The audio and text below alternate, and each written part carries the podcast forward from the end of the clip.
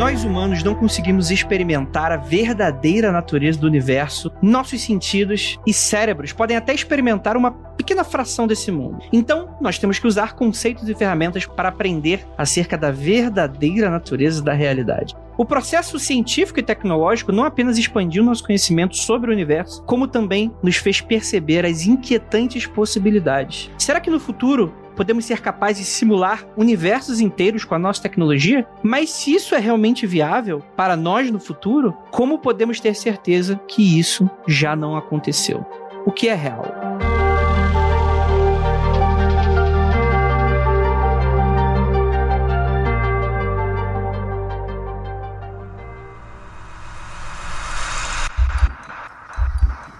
Não há nada de errado com seu áudio. Adentramos agora através dos seus sentidos. Estamos preparando você para o que vai acontecer nos próximos minutos. Além do que conhece por tempo e espaço, o contato com algo além.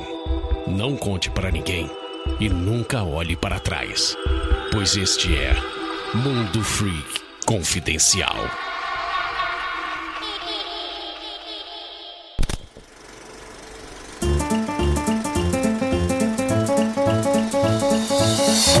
Aqui em mais uma virada de ano e a gente torce muito para que 2021 seja um ano incrível para todos vocês. Muito obrigado para vocês que ficaram com a gente, para vocês que acreditaram no nosso trabalho, no nosso projeto, para o Spotify que também acreditou na nossa parceria e também dar aqui alguns anúncios rapidinhos. Primeiro é, a gente entrou de férias nas lives do Instagram, né? Tanto Freak Review lá com o Lucas e a Namorilda, quanto no Aconteceu no Insta com a Ira e com a Juliana, e todas elas retornam no dia 4. Siga nossas redes sociais, é muito importante ter o apoio e participação de vocês ouvintes nas nossas redes, pois é uma forma de termos mais contato e conhecermos vocês. O podcast é ótimo para você nos conhecer e a rede para a gente interagir e criar mais espaço para ideias e coisas legais que podemos fazer juntos. Vá lá, arroba Mundo Freak no Twitter e no Instagram, arroba Mundo Freak, tudo junto.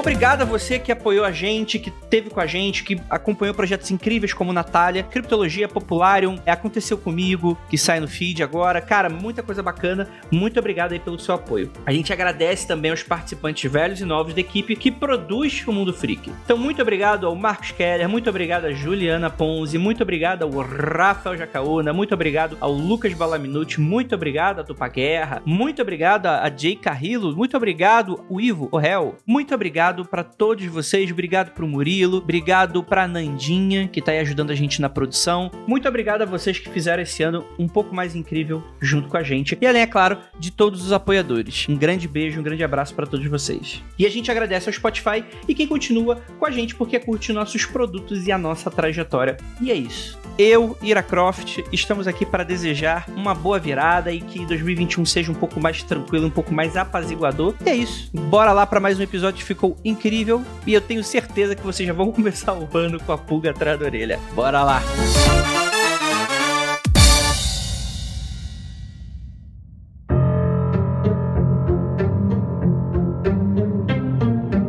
Longos dias e belas noites, queridos ouvintes e ouvintas desse meu Brasil veranil. Desse final de ano, você vai ter o inferno. Porque se 2020 não fez você alterar suas percepções de realidade, não fez você questionar as engrenagens cósmicas do universo, é porque você não teve o 2020 correto, alinhado com os astros, que somos todos nós que estamos gravando esse podcast. Eu sou Andrei Fernandes, host desse maravilhoso programa aqui, Mundo Frio Confidencial, e para me ajudar temos aqui ela, nossa especialista em physical, Jay Carrillo.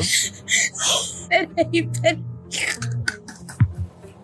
Nossa, perdemos a Jay com 5 minutos de podcast. Isso é um recorde. Oi, pessoal, tudo bem? Se vocês acham que física e filosofia não andam juntos, a gente fala sobre a caverna de Platão, não é mesmo? E você falou sobre juntar física e filosofia? Eu tava mandando um texto pro Lucas, que quando tu coloca lá universo simulado, você acha muita coisa legal. Pô, tem uns textos que são super bizarros. Mas enfim, não, não tô dando dica de receita pra ninguém procurar texto merda, não. Vamos voltar aqui. Temos aqui nosso queridíssimo Rafael Jacaúna. É, gente, agora o assunto é ser Matrix, que é um filme que tá voltando com tudo aí, com a percepção do Matrix 4. E cuidado, você pode estar numa simulação, mas não largue seu emprego, por favor, senão tu vai morrer de fome na simulação. Vai ter Matrix 4? Tu tá de brincadeira, Lucas. Vai. O Keanu Reeves já tá até gravando. O Keanu Reeves voltou? Puta que!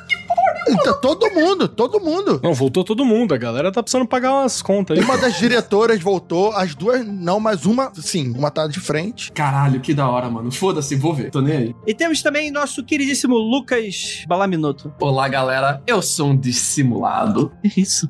Nossa senhora. Lucas Balaminora. E temos aqui também nosso queridíssimo filósofo, o, o- cara das ideias, e que também é de humanas, Marcos. Estou aqui hoje para fazer uso daquele diploma que eu quase não faço uso no mundo que é o diploma de filosofia. Normalmente estou falando das capirotagens e da história. Gente, vamos lá. Universo simulado. Antes de qualquer coisa, eu tenho absolutamente certeza que às vezes, ouvinte, você tá caindo aqui de paraquedas nesse tema, você não faz a mínima ideia, apesar de que, durante diversos episódios do Mundo Freak, a gente já citou, pelo menos um passant, a teoria de universo simulado, a hipótese, melhor dizendo, já que não é uma teoria científica, mas é uma conjectura, né? É uma, é uma, é uma, ideia, né? Um aventamento de coisas interessantes que provavelmente não, não vão fazer qualquer diferença na tua vida, mas que são muito interessantes pra você sair da sua casinha nessa viradinha de ano de 2020 pra 2021, antes do desgraçamento total, pra você alterar um pouquinho as suas percepções do universo. Que é o seguinte, gente, eu não sei começar esse tema. Como é que por onde eu começo por ele? Tipo, então, gente, você tá num programa de computador e é isso, você vive na Matrix, é isso? Posso dar uma introdução? Fala. A gente vai vir lá de trás, então. Na física, a gente tenta descrever o universo no qual a gente se encontra através de regras, tudo bem? A gente cria as regras e a gente quer que essas regras sejam generalizáveis, elas sirvam para descrever qualquer situação, né? As leis da física a que a gente constrói têm variáveis. Essas variáveis são valores que variam, por isso são variáveis, de acordo com o estado do fenômeno que a gente está estudando. Então eu quero estudar ali o cabeção do Andrei, o, cab- o tamanho da cabeça do Andrei é uma variável. E a gente tem algumas variáveis que elas não mudam. A gente chama elas de parâmetros estáticos. Esses são valores fixos, eles não variam, tá? Então você tem as variáveis que variam e os parâmetros estáticos. Existem vários parâmetros estáticos que descrevem o comportamento de qualquer coisa no universo. Toda vez que a gente vai fazer uma regrinha da física, que a gente vai descobrir uma regrinha da física, a gente se depara com esses valorezinhos estáticos. E a gente não sabe como teorizar eles. A gente não chega na velocidade da luz, por exemplo, só através da teoria. A gente precisa medir eles, a gente precisa de experimentação. Por isso a gente também chama eles de parâmetros livres. São parâmetros que independem do nosso universo. Eles existem no universo de forma lógica, praticamente, né? E a gente não tem como teorizar eles. Eles vivem aparecendo nas regrinhas do universo. Então toda vez que você vai estudar alguma regrinha da física, você encontra eles. Né? Como a velocidade da luz, por exemplo. É um número fixo que tá em tudo quanto é regrinha. Acontece que tem uns 60 desses valores estáticos na física. E eles não têm padrão nenhum entre eles. São valores, assim, completamente aleatórios, que parece que alguém tirou do chapéu qual que é o valor, totalmente abstrato e, e maluco. E a gente não tem como saber esses valores completamente. Por exemplo, a velocidade da luz, a gente tem como estimar ela e tal, mas a gente não tem como saber ela completamente. E a gente fica se perguntando, então, na física, por que que existem essas variáveis? São valores físicos, valores estáticos que não mudam, que aparecem em todas as regras. O que, que definiu o que, que elas são? Da onde que elas vieram? Aqui a gente levanta três opções.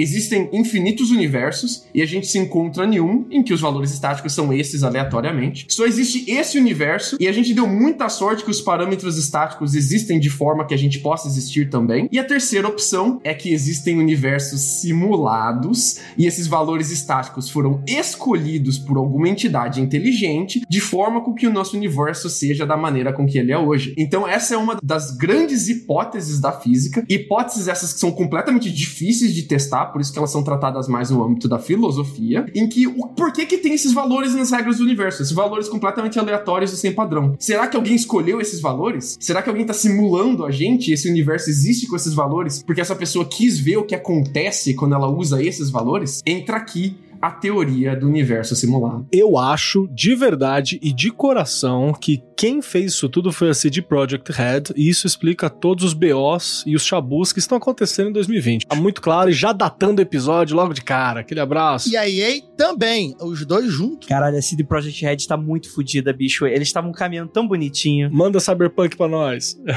Lançaram essa merda desse jogo pra sempre. Eles vão ficar marcados nessa porra de bug. Pra sempre, pra sempre. Pra sempre, pra sempre, pra sempre. Eu posso fazer uma. O Lucas ele fez uma introdução é, física. Eu posso fazer uma mais filosófica aqui do, do Nick Broston. Broston. Boston. Oi, Boston Medical Group? Como é que é? Broston. Tem um filósofo chamado Nick Bostrom que ele vai fazer a. vai usar Platão, né? E a mitologia da caverna, não. Vai associar com a ideia né, da caverna de Platão, que tem três hipóteses, né? Da filosofia. Um, não é possível construir o um universo simulado, porque é muito poder de processamento para fazer consciências gerais simuladas iguais seres vivos. E por que eles fariam isso? Para fazer testes, né? Os universos simulados não são possíveis porque gastaria muito energia ou muito material, teria que ter um computador de um tamanho do tamanho do universo para fazer isso. A segunda hipótese dessa ideia do, do Nick é que as, as simulações são possíveis, mas as civilizações que chegam a esse ponto perdem o interesse de fazer elas. Então, elas não querem mais perder tempo com isso, ou tem questões éticas, porque você vai fazer uma simulação que é igual a um ser humano, aí entraria naquela questão se é, um robô tem alma, no caso aqui, uma simulação teria alma, a simulação sofre, é ético colocar uma simulação para sofrer, ou as civilizações se destroem antes de fazerem a simulação. Você coloca o seu, seu bonequinho do The Sims na piscina e tira as escadas do bonequinho do The Sims é... só pra deixar ele morrer afogado? Você faz isso? Será que isso é ético? Isso é ético. então, essa terceira ideia dessa segunda hipótese, elas se destroem porque, por exemplo, você cria um óculos de realidade virtual maravilhoso, põe uma pornografia de uma qualidade incrível e as pessoas simplesmente não evoluem mais porque elas param, né? O universo para porque elas estagnaram e as pessoas acabam, né? Elas, apesar de ter a tecnologia, elas não progridem mais nessa direção. Ou a terceira ideia dele do Nick é a simulação são possíveis. E quase certo que vivemos em uma. Por quê? Porque existem muito mais pessoas simuladas do que pessoas de verdade no universo. Então, proporcionalmente, numericamente, a chance de nós aqui falando e vocês aí nos ouvindo sermos pessoas simuladas são muito maiores, porque nessa, nesse universo que é possível simular, você simularia infinitos universos para tudo, para bancos, fazer negócio de números, para sistema bancário, sistema escolar, sistema de guerra. Todo mundo teria seria um simulado desse. Então tem muito mais pessoas simuladas que têm consciência e sofrem do que as pessoas reais. Então provavelmente nós seríamos simulações. Eu posso aprofundar um pouco essa ideia dele do, do argumento estatístico da simulação? Porque é muito legal. Não, porque vocês estão entrando na porra cabeçuda no início do podcast, aí o ouvinte aí, vamos, vamos com calma. Já desligou, né? Já desligou, não, vamos, vamos. Já desligou o ouvinte, o ouvinte já foi embora, falou simular o caralho. Mas isso é introdução, rapaz. Calma aí, vamos empurrar a estatística um pouquinho pra frente até acabar o cash, aí a gente não fala. vamos falar daqui a pouco, vamos falar daqui a pouco. Antes de qualquer coisa, Jay, você aí é que devia estar falando de física aqui desse podcast.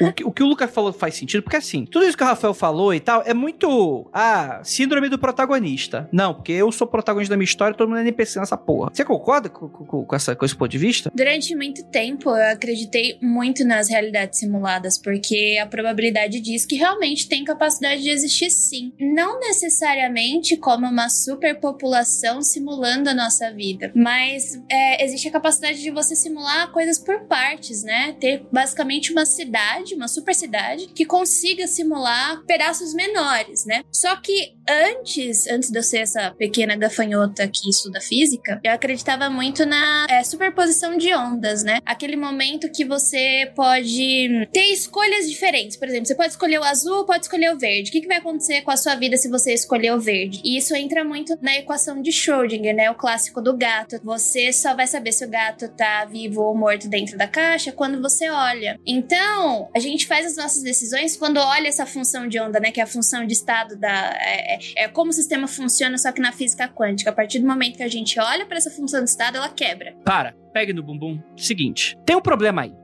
Eu tenho um problema com essa porra desse gato do Schrödinger. Primeiro que eu vou pedir para você explicar pro nosso queridíssimo ouvinte que porra é essa. A física tem um problema com ele, relaxa. Não, sim, é claramente a violência animal aí, os físicos estão coniventes com isso. Mas segundo é, o gato ou ele tá vivo ou ele tá morto. Por quê? Porque sim. De, de, posso, posso puxar um pouquinho aqui, rapidinho? Com Puxa. licença pra todo Puxa mundo. com carinho. Vou, vou, vou dar uma, uma, uma simplificada em algumas coisas. Primeiro que o gato de- do, do, do Schrödinger, do Schrödinger, Schrödinger, Desse velho aí. escolhe um aí, aquele que você quiser, ele é um exercício mental. Jamais vai funcionar com o gato. Não aconteceu de fato. Não, não tá acontecendo. E se você tentar, o gato vai morrer, provavelmente. Isso é um exercício mental onde você pega uma situação micro, e no caso bem micro mesmo, que a gente tá falando de uma questão quântica, e você abre ele. Se ele não morrer, ele vai ficar muito puto com você. Porra, errado o gato não tá. muito puto com você. E aí tem uma parada que eu quero levantar um pouquinho antes, porque vocês já chegaram descendo porrada na tecnologia e não sei o que, e papapá, papapá. E mano, quando o Rafa puxou o Platão, eu falei assim: legal, a galera vai lá atrás para dizer que essa discussão sobre viver numa realidade simulada. Não é importante. Ela é antiga. Não, ela é antiga pra caralho, ela é muito antiga. Você tem discussão nisso até na, na Ásia, na China antiga vai ter algumas questões a partir de uma, de uma versão de como você observa a realidade e tal. Eu já posso chegar num, num canto desse. Mas é uma discussão muito antiga da filosofia já. Inclusive, ela é tão antiga que você encontra versões delas. Tanto no, no Rousseau, você encontra ela no Descartes, quando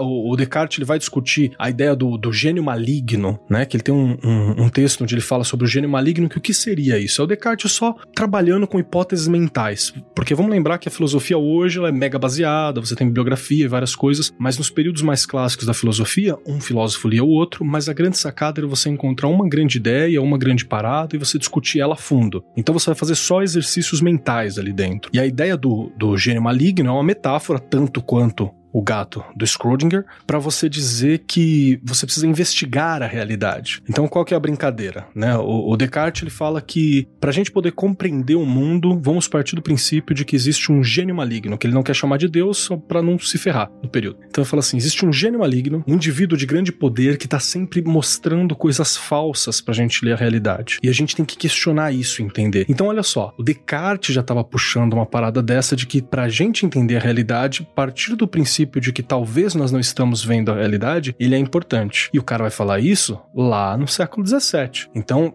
tem bastante tempo. Mais para frente, você vai ter outra galera falando, por exemplo, da questão do, do fenomenalismo. Que o que, que é isso? É a ideia de que nós não temos equipamento sensorial suficiente para conceber e construir a realidade. Tem a porra de um camarão aí que vê trocentas mil cores. Imagina a visão da porra do camarão, né? Imagina nomear esmalte com esse camarão, bicho.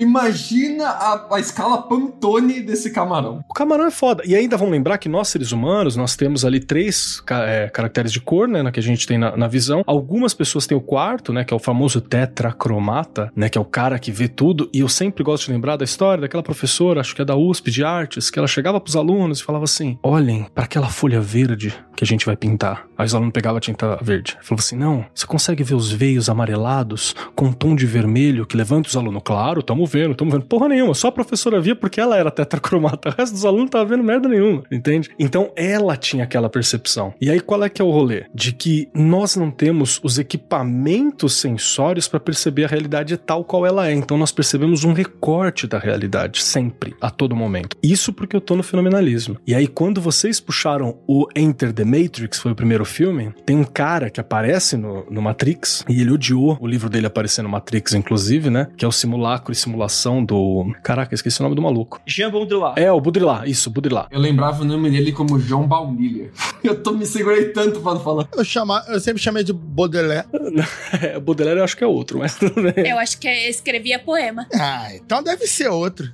Abraço pro Flor do Mal. E aí tem o seguinte, o Baudrillard ele fala que existem simulacros e simulações. O que, que é o simulacro? O simulacro seria uma, um, um, um simbolismo de algo que não existe mais, mas que você mantém aquilo. É como se fosse uma estrutura baseada em N coisas menos a realidade. E o que é a simulação? É uma representação da realidade, não é a realidade em si. E ele advoga no livro inteiro que o ser humano já vive numa realidade simulada. A gente não vive mais na realidade objetiva. A gente tá cheio de fantasias em volta da gente, a gente tá cheio de conceitos em volta da gente que não representam uma realidade material, nem representam uma ordem natural. Por exemplo, várias ficções que a gente tem, religião, justiça, podcast. Isso que a gente tá fazendo aqui é uma leitura da realidade que muita gente aqui pode tomar como uma realidade propriamente dita, mas mesmo assim não quer dizer que seja. Então, a gente já vive numa realidade simulada simulada antes mesmo de chegar na discussão de uma realidade simulada tecnológica, que seria uma evolução natural da realidade simulada que a gente já vive hoje. E Jay, fala do que é o gato de Schrödinger, o que é essa coisa da física quântica com bastante facilitazinho, porque eu sou burro. Finge que o André é tipo presidente. Aí você explica como se fosse para uma criança de 3 anos. É, então, é que antes eu acreditava, antes de eu partir para a realidade simulada, eu tinha essa noção das escolhas, foi tipo a minha premissa para começar a entender a realidade simulada. É, o gato de Schrödinger, como o Keller disse, disse, ele é um exercício mental do qual você imagina que tem um gato dentro de uma caixa e lá dentro tem um sisteminha do qual tem um veneno, um vapor de veneno dentro de um vidro, do qual esse sistema consegue quebrar esse vidro, o vapor sai e daí você não sabe se o gato vai estar tá vivo ou vai estar tá morto. E você só vai conseguir saber quando você abrir essa caixa. Tudo isso porque a equação de Schrödinger, ela é equivalente à seg nossa segunda lei de Newton, que é F igual a m vezes a. E isso representa um sistema. E quando a gente vai representar sistemas na mecânica quântica, a gente tem a equação de Schrödinger. Então a gente está falando de um sistema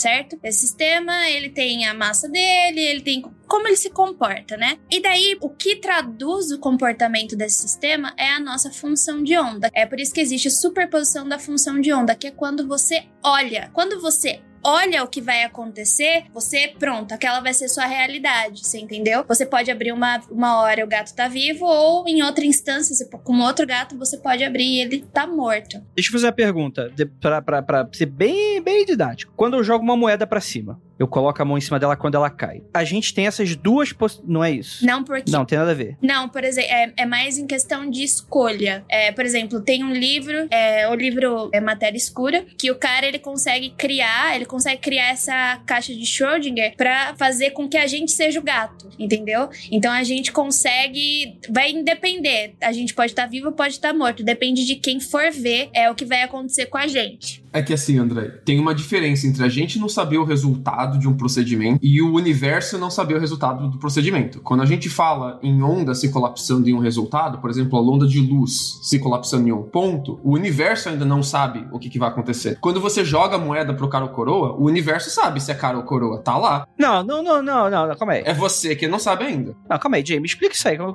não faz sentido. É tipo, então é de fato igual o NPC é gerado só quando eu tô no, no, no loading, só quando eu faço o na página, é isso? Jay, es explica para ele usando aquele exemplo da luz que passa pelo. Tanto que é onda quanto partícula quando passa pelo, pela fenda. Então, Andrei, a dualidade onda-partícula, ela é basicamente uma propriedade que é da luz. Ou seja, ela vai se comportar tanto como onda quanto partícula, dependendo de como você é, vai olhar para ela. A gente precisa lembrar que a luz ela é formada por pacotinhos de energia, né? Que são os fótons. Ele vai se comportar de forma diferente quando você é, olha para ele de forma diferente. Por exemplo, na, no experimento da, da fenda dupla, quando você tá jogando um feixe de, de luz ali, ele vai fazer um padrão que não vai ser coerente com de, de partículas, sim, de onda. Então, se você joga ele, por exemplo, na dupla fenda ou numa, numa fenda só, ele vai se comportar de dois jeitos diferentes. E isso é muito estranho porque a gente sempre achou que a luz fosse uma onda. Porque, por exemplo, quando a gente joga uma pedrinha na água, né, ela, ela forma padrões de ondas. E a gente achava que a luz se comportava daquele jeito. Mas quando a gente vai trazendo ela para é, sistemas mais fechadinhos, que é no caso da, da fenda, ela se comporta de um jeito diferente. Na realidade, tudo começa a se comportar de um jeito diferente quando a gente vai vindo para o microscópico, para as questões subatômicas. E é, a gente vai falar um pouquinho mais para frente também que esse é o grande problema da força gravitacional, né? A, a força gravitacional, ela não consegue, ela não consegue agir em coisas pequenininhas, ela só consegue agir em coisas grandes. Por isso que a gente acha que a gente tá com um defeito aí na nossa teoria. Não, calma aí. Então você tá dizendo que esse, esse experimento de, de onda de dupla fenda aí, que é, é igual o seguinte: você tem dois buraquinhos. E aí você coloca o olhozinho em um. Aí tem um peixe. Tá, tá, tá vendo lá, tem um peixe na bandeja. Aí você tira o olho daquele buraquinho e coloca o olho no seu outro buraquinho. E aí aquele peixe, na verdade, é um gato. Aí tu pergunta: que porra é essa que tá acontecendo? Tem alguém me zoando, isso aqui é pegadinha do João Kleber. É isso? É. Não faz Basicamente. sentido. Então, gente, é simulado. É, nem precisa continuar é, escutando esse podcast. É simulado. Quando você vai jogar videogame, qual que é a forma mais econômica do seu processador, seja ele um console ou seu PC, onde você está jogando videogame, de apresentar o jogo para você? Ele não precisa renderizar o jogo inteiro. O videogame não precisa calcular todo o universo dentro dele, todas as ações, mostrar o gráfico da cidade inteira. Ele só renderiza o que tá perto do jogador. Ele vê ali o jogador tá nessa área, eu vou renderizar só o que tá ali em volta daquela área. O que tá longe daquela área não precisa ser renderizado. E a gente vê um, a gente vê um indício disso na física. Muita coisa não é renderizada enquanto ela não é observada. Sabe aquela pergunta antiga e sempre simples? A árvore faz barulho se ninguém tá. Quando ela cai, ela faz barulho se não tem ninguém para ouvir? Isso é filosófico. Tecnicamente, não, porque ninguém pode provar, mas se tiver alguém pra provar, ela tem alguém pra provar, então ela faz barulho. Então, ela renderiza ou não? Fala, Essa, cara. essa árvore renderizou ou se o Cyberpunk 2077 travou? Exatamente. Esse é o conceito filosófico da parada. Gente, é, até, às vezes até eu me confundo. Porque eu fiz esse experimento, mas mesmo assim eu fiquei assim, hã? Não, é o, tipo, é o tipo de coisa que é mais fácil visual. É, então, por isso que eu tava tipo, calma, deixa eu ver se eu falei certo, perdão. É, eu quero acrescentar uma outra coisa, que há também um outro argumento que se soma a isso, que você vai ter muita gente falando também na filosofia de se pensar, fazendo questionamentos filosóficos sobre questões, sobre questões físicas, sobre experimentos físicos, que também eu tô falando aqui do alto do meu não formação em física, que existe também uma economicidade em determinados aspectos quando a gente fala, por exemplo, dos fractais. Então, ao invés de você gerar algo completamente novo, né, que deveria ser novo, e ia você ter problema, porque você tem que renderizar algo completamente novo toda vez que você fosse diminuindo, você tem o comportamento fractal, que é só um espelhamento do que foi renderizado anterior. Então, é como se fosse assim, para facilitar, a realidade tem alguns métodos que, que são um padrão muito específico e que se repete de uma maneira que é difícil você falar que é aleatório. Né? Há um porquê de, de acontecer. Você olha pra natureza fazendo aquilo e fala, poxa, se fosse simulado, não é que é uma simulação bem bolada? É, e aí tem mais uns truques ainda, que, por exemplo, algumas coisas que. Falou embolado? Calma aí, Rio de Janeiro. Ab- a- abraço pros ouvintes. Os ouvintes que bola. E também tem uma outra parada que você também vai ter presente, por exemplo, a gente falou do Platão aqui, você vai ter Pitágoras, que vai estudar isso a fundo, no no- mais ou menos no mesmo período, que é a questão da, do que a gente vai chamar de número, nú- números sagrados, as proporções sagradas, que seriam uma série de padrões e proporções Poção áurea? que é a proporção áurea, por exemplo, que você encontra eles no universo também. Então ele seria uma regra estética ou uma regra de formação que também está espelhado em vários e vários momentos, assim. Lembra daquele argumento que eu trouxe no começo sobre as variáveis na física que são completamente aleatórias, a gente não sabe sobre elas? Tem na matemática também. Tem certas constantes que elas são transcendentais na matemática. A gente chama elas de transcendentais porque, É, por exemplo, Fibonacci é bizarro. Por exemplo, o pi, o número de Euler, que, é, que a gente representa com a letra E, elas são constantes que a gente não tem acesso à completude delas, a gente não consegue ver qual o tamanho delas, até onde elas vão, porque elas são infinitas, e elas são transcendentais. Não tem de forma teórica como a gente chegar nelas, só de forma experimental chegar em uma aproximação delas. São áreas da lógica que a gente provou que a gente não consegue acessar. Tem pilares da lógica, tem áreas do nosso universo lógico que a gente não consegue acessar e a gente consegue provar que a gente não consegue acessar. Existem partes do nosso universo que estão guardados pra fora. A gente não tem acesso. Sa- Olha só, gente. Sabe, sabe aquela frase, também aquela, aquela. O pessoal gosta de falar: ah, uma folha não cai sem que Deus saiba. É, e faz sentido na programação, porque Deus é o, o arquiteto Deus é a placa de vídeo! e ele programou o universo para funcionar de uma forma. Então, exatamente, se a folha cai é porque ele programou para ela cair da forma que ele programou. Então faz sentido essa frase pela lei do, da simulação, pela regra da simulação. É, em algum lugar tem que fazer sentido isso aí, né? É, pois é. Só para não se estender muito, você citou o exemplo de computador, e eu só queria deixar isso um pouco mais claro pro nosso ouvinte. Todo mundo aqui já jogou o Doom clássico? Já. Se você não jogou, roda no teu browser. Procura aí que você deve achar pra rodar no browser. Coloca é, é, Classic Doom e você joga assim. E o que que acontece? Hoje tá todo mundo acostumado com jogos de tiro. O Lucas citou essa coisa do, da renderização e tal. Isso talvez fique muito, pra quem não é gamer, isso fique muito numa área muito complexa, porque a pessoa não tem muita noção de, por exemplo, que você vai pra uma área de loading, que aí, obviamente, você não vai estar com o chefão final te esperando lá, que, tipo, tudo você vai, você vai encaminhando por pacote, porque o seu computador, ele não tem processamento, como o Lucas falou. E como é que você vai resolver esse problema? Antigamente, antes dos computadores conseguirem fazer 3D, o que é o 3D? O 3D, o CG, né? O que que é o... Você tá vendo aquele mundo virtual, aquele mundo em 3D. Aquilo nada mais é do que uma conta matemática Espaço poligonal. Exato, espaço poligonal. Isso nada, nada mais é do que um mundo que ele vai simular um 3D pra você. Por que simular? Porque a ideia é que quando você gira a câmera pra um lado, o mundo acompanha, como se estivesse girando a cabecinha do personagem. Só que aquilo de fato não é um 3D real. É 2D, tá na sua tela do seu computador, tá na sua tela da sua TV. Exato. O universo é 2D. Mas ele tá simulando um 3D vi- visto de vários ângulos. O que está se movendo ali são os vetores matemáticos. E na época do Doom, você não tinha tinha como renderizar um mapa do jogo do Doom, que é o quê? Que é lá, você mata os demoinhos, é lá em Marte, tudo bonitinho e tal. E aí que o John Carmack, esse cara que ele é uma das pessoas, um dos caras incríveis, né, responsáveis por di diversas questões aí, blá blá blá, ele criou um, um conceito chamado de raycasting, que é o seguinte: por o seu computador não ter processamento, o que que acontece? Só é renderizado o vetor do qual você está olhando. Então isso vai se encaixar com tudo isso aqui que a gente está falando nesse primeiro momento. Existem evidências sérias, físicas, de que em, em momentos muito específicos e que a gente quase não tem acesso, a gente tem acesso, sei lá, das últimas décadas para cá, a gente conseguiu chegar meio que no limite disso, que é, opa, a gente só descobre de fato o que é isso se a gente estiver olhando. Se a gente não tá olhando ou se a gente olhar de outra forma, talvez isso aqui seja outra coisa. Talvez nem seja, né? Talvez nem veio a ser. Essa é a parada. Então, exatamente. Então, é, é muito interessante. Se você colocar Raycasting no, no, no, Google, você vai ter um pouco desse aspecto. Isso que você tá falando, Andrei, o nome filosófico disso é predicamento egocêntrico, tá? É, é a, a visão da filosofia que só existe aquilo que sua mente experiencia e nada mais. O universo só existe para renderizar aquilo que você vai ter como experiência, aquilo que você tá vendo, aquilo que você tá ouvindo, aquilo que você tá pensando, e todo o universo depende de você para existir. E, e, e, você aqui não é exclusivo, tá? Por exemplo, o universo pode só existir para você e só existir para o Jacaúna de maneiras completamente separadas, e quando vocês têm que interagir, faz que nem um MMORPG e bola a interação ali entre vocês, entendeu? Então o nome disso é predicamento egocêntrico,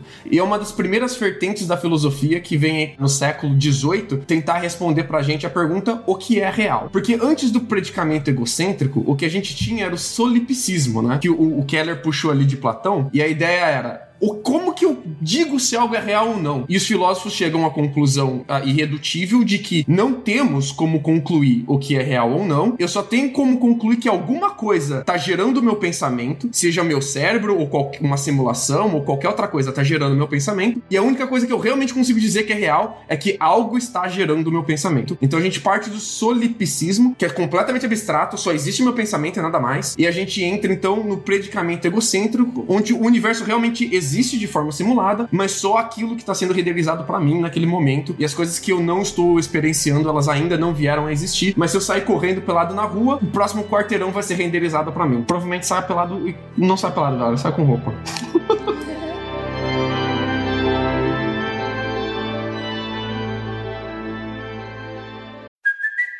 it's Kaylee Cuoco for Priceline. Ready to go to your happy place for a happy price? Well, why didn't you say so? Just download the Priceline app right now and save up to 60% on hotels. So, whether it's Cousin Kevin's Kazoo concert in Kansas City, go Kevin, or Becky's Bachelorette Bash in Bermuda, you never have to miss a trip ever again. So, download the Priceline app today. Your savings are waiting.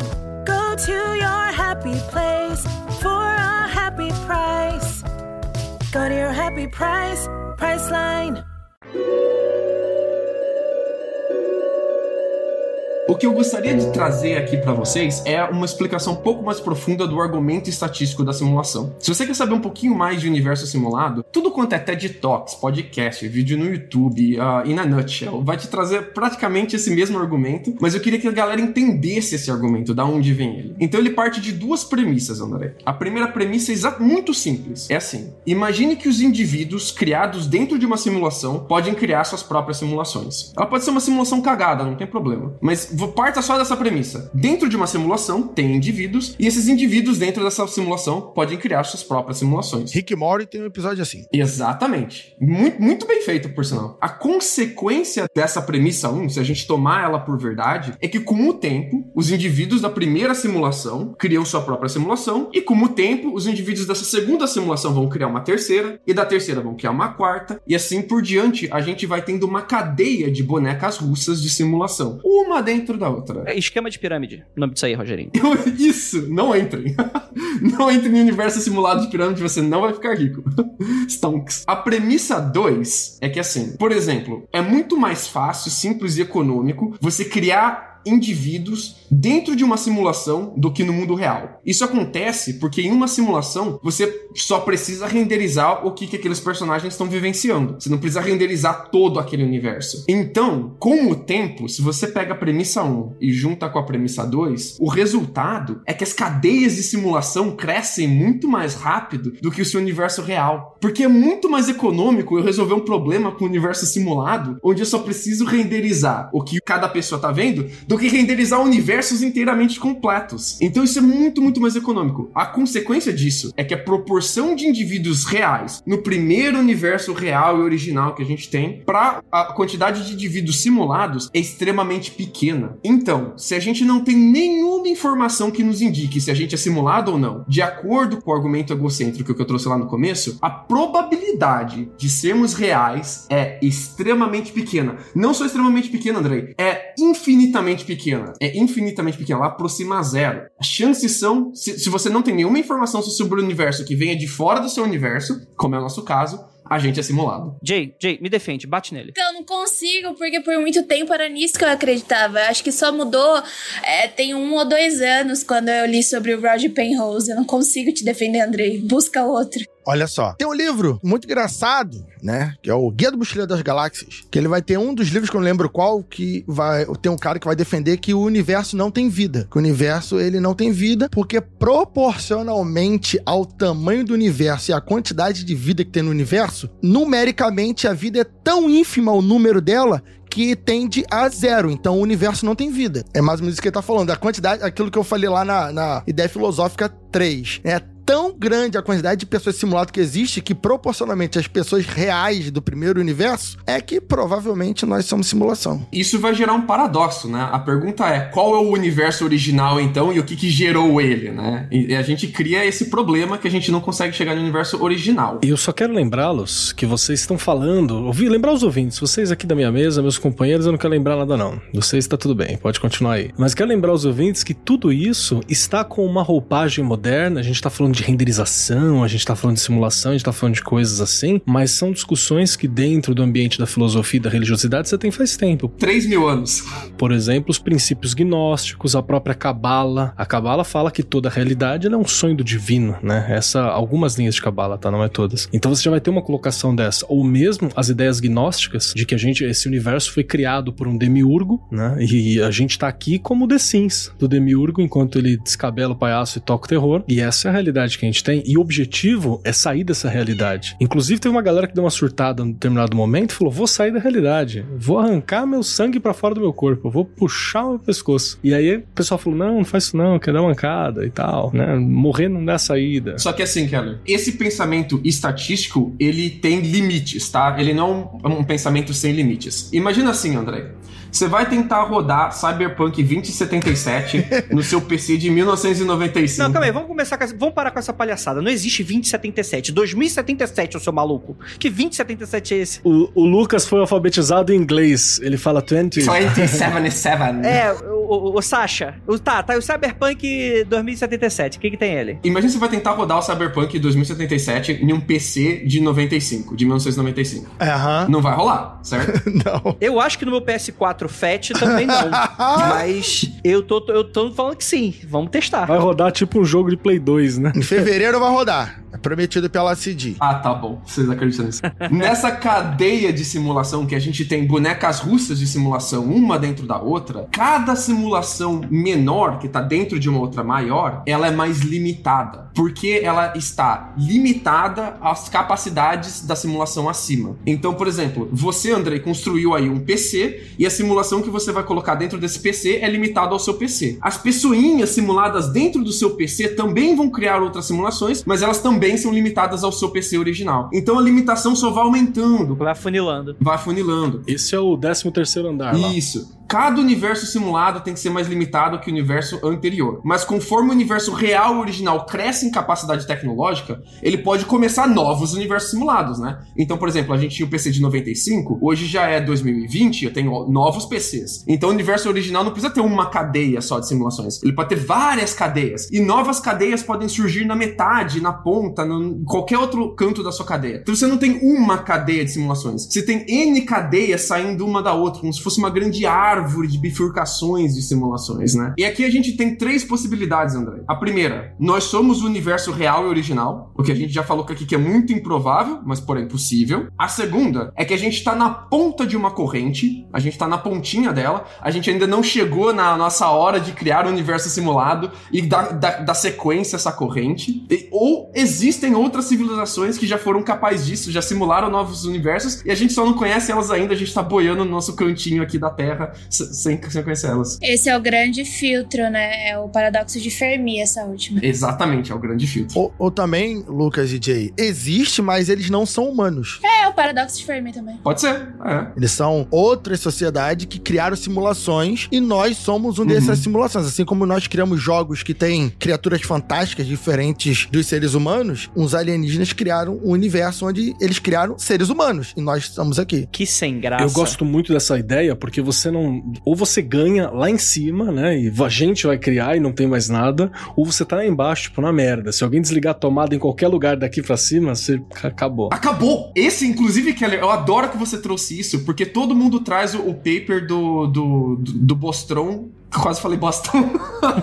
paper do Boston. Todo mundo traz o paper do Bostrom com, com esse argumento da, da probabilidade. E existe o contra-argumento de que conforme o tempo vai passando e, os- e a cadeia de universos simulados, um dentro do outro, vai aumentando, a chance de alguém desplugar um no meio da cadeia e matar a cadeia inteira aumenta. Então, conforme o tempo vai passando, a chance de você existir diminui, porém você continua existindo. O fato de você continuar existindo, mas a chance de você continuar existindo diminui, contradiz o argumento inicial do Bostrom. Então, usando a mesma, o mesmo argumento estatístico, você desprova o Bostrom, que é o paper consequente a ele. Ninguém menciona os papers consequentes a ele. Ufa, gente. Tô até, tô até melhor agora.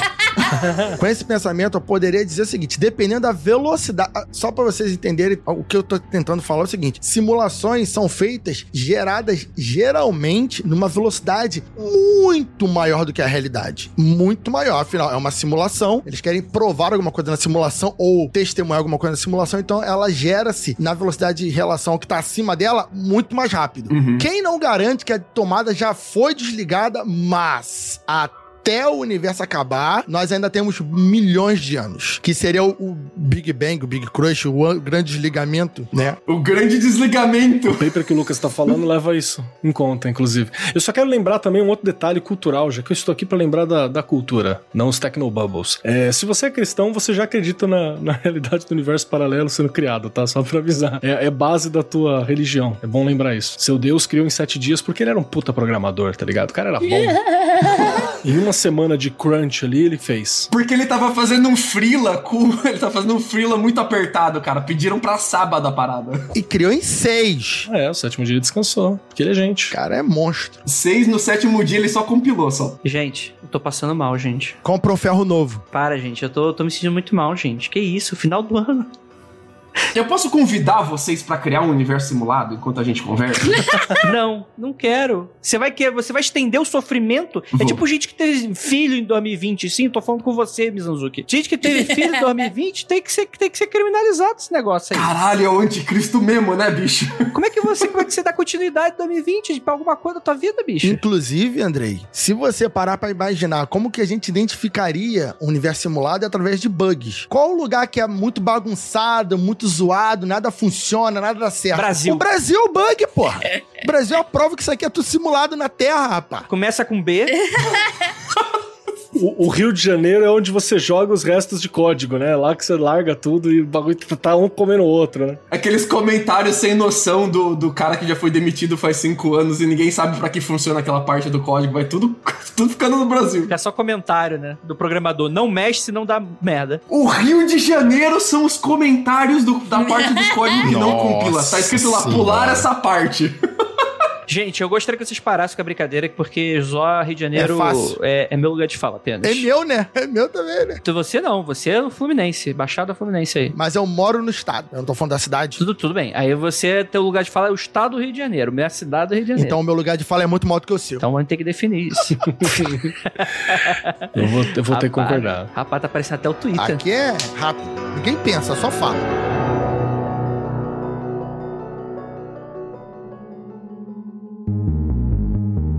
Vamos construir um universo simulado, todo mundo junto? Ó, vamos lá então. Eu quero, eu quero que vocês fechem os olhinhos. Se você estiver dirigindo, mantenha os olhos abertos, por favor. Deixa eu tirar o olho da testa Não, aqui. pode fechar, confia. Confia que o programa vai dar certo. Fecha o olho aí e depois manda mensagem pra nós. Deus na direção. Ele que, progra- é ele que programou. Deu no relaxa. comando, bicho. Toca pro pai que o inimigo cai. Eu só acelero, Deus que pilota. Vambora. Vamos lá então, fecha os olhinhos aí e imagina um universo feito à tela do seu computador. Ele é 2D, então ele tem pra cima e pra baixo, pra esquerda e pra direita, mas ele não tem profundidade, tá? Ele é 2D como se fosse uma folha de papel ou a tela do seu computador. Ninguém morre afogado aqui. Isso. Agora imagina que esse universo 2D, ele se estende ao infinito, tanto pra cima, quanto pra baixo, quanto pro lado, quanto pro outro, como uma mega telona, uma puta tela de infinitas polegadas, beleza? E agora eu quero que você imagine que esse universo feito tela, ele é quadriculado. Ele tem linhas horizontais e linhas verticais, equidistantes, na mesma distância uma da outra, como uma grande tabelona, como um grande papel quadriculado. É o Excel. Igual o Excel. Cada quadradinho é um pixel. Nesse universo que a gente está criando, esse pixel é a nossa unidade mínima de espaço. Não interessa qual o tamanho dele, ele é um quadradinho ali, tá bom? Cada quadradinho ele pode estar cheio, que significa que tem matéria ali, ou pode estar vazio, sempre que não tem matéria. Agora imagine que alguns quadradinhos estão cheios, existe matéria neles, outros estão vazios, sem matéria, e existe nesse universo regras de como esses quadradinhos vão interagir. A regra que você inventa. Então pode ser que um quadradinho, quando tá do lado do outro, os dois se aniquilam, ou um quadradinho, quando tá do lado do outro, os dois se multiplicam e viram vários quadradinhos, tanto faz. Agora, a gente vai tomar distância e bem longe desse universo feito tela. Bem longe, lá atrás. Como ele é infinito, a gente ainda tá vendo ele, tá? Então, pra todos os lados, a gente ainda tá vendo. Mas a gente tá bem distante agora. Aqui de longe, a gente não vê mais os pixels. A gente vê as formas que os pixels juntos vão se agregando pra te mostrar. Como uma imagem de televisão, uma imagem de laptop, certo? Quando você chega bem pertinho, você vê o pixel por pixel. Você chega bem longe, você vê o que a tela tá tentando te mostrar. Tem um exemplo mais fácil do de um campo de flores. Quando você tá num campo de flores e você olha pra primeira flor, você consegue ver. Se você olha lá distante, você só vê uma massa com a cor da flor. Uma massa de flores. Exatamente. Agora, se a gente olhar os pixels lá de longe, sem ver os pixels, só vendo o formato, a regra desse nosso universo é que o que a gente tá vendo lá de longe e o que a gente tá vendo aqui de perto segue a mesma regra, tá bom? Não importa se os pixels estão lá pertinho ou lá longe, os pixels têm todos seguirem a mesma regra, não importa a escala que a gente tá olhando. Agora, imagine que a gente pode continuar se afastando, se afastando, se afastando, e quanto mais a gente se afasta, menos detalhezinho a gente vai ver, e mais, mais, mais desse universo a gente vai ver. A gente tá vendo mais área, mas tá vendo menos detalhe, tudo bem? Agora imagine que a gente tá vendo uma banana enorme. Os quadradinhos desse universo formaram uma grande bananão, uma bananona na sua tela. Agora imagine que a gente chegar perto, não tão perto, mas mais ou menos perto, a gente vê uma banana média, e se a gente chegar bem pertinho, a gente vê uma bananinha. Então você tem um bananão, uma banana média e uma bananinha. Como a gente tá aplicando exatamente as mesmas regras para bananona, para banana média e para bananinha, esse universo 2D é como se ele fosse 3D. O tamanho da banana equivale a como se fosse uma dimensão espacial. Então a gente pode ver as coisas lá de longe, bananão interagindo com bananão, ou aqui pertinho, bananinha interagindo com bananinha, mas a gente vai ver as mesmas coisas. E por isso, como a gente tem um universo 2D, mas que a gente tem uma característica da banana que atua, age como se fosse uma terceira dimensão, o que a gente tá vendo, Andrei, é um universo 3D simulado em universo 2D. O que a gente acabou de criar aqui é um universo com simulado com mais dimensões do que o universo original dele. A gente tá vendo 3D no universo 2D. Agora, se a gente fechar esse universo infinito que a gente criou e uma grande esfera infinita,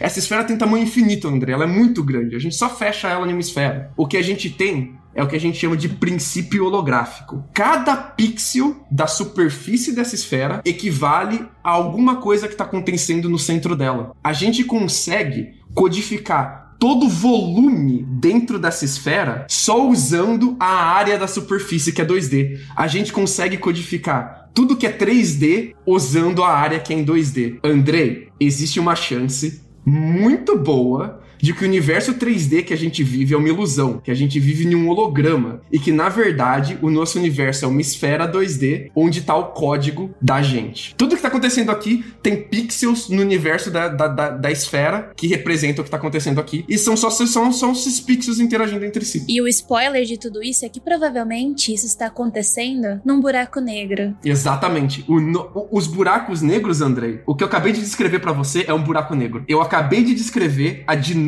de informação de um buraco negro. Então, existe uma chance forte do nosso universo ser um buraco negro e infinitamente longe da gente é uma esfera a gente está no centro dessa esfera, infinitamente longe da superfície dessa esfera, e tudo o que está acontecendo aqui, na verdade, é um holograma dos pixels na superfície dessa esfera. Deixa eu falar um negócio aí. É muito legal porque, por exemplo, eu tô aqui com o Keller, com, com o Rafael, que ele joga RPG, por isso inventam muita coisa. Os cientistas é a mesma coisa, gente. A questão é que os cientistas recebem mais dinheiro, e aí eles têm mais tempo, e fazem menos coisa, e aí eles têm tempo de pensar essa groselha. Isso aí nem faz sentido, bicho. Nem faz sentido. E eles falam isso com vontade, né? Você fala isso com vontade e e aí vale. Eu tava puto outro dia porque Einstein, ele só conseguiu fazer o que ele fez porque ele trabalhava com patente. Na época dele, ninguém patenteava nada, então ele tinha tempo para refletir. Eu tava puta da vida, não com Einstein, mas comigo mesmo, que eu não tenho tempo para refletir. Eu leio as coisas, eu preciso sentar um pouco, ter o ócio de, tipo, pensar o que está acontecendo. Eu não tenho esse tempo,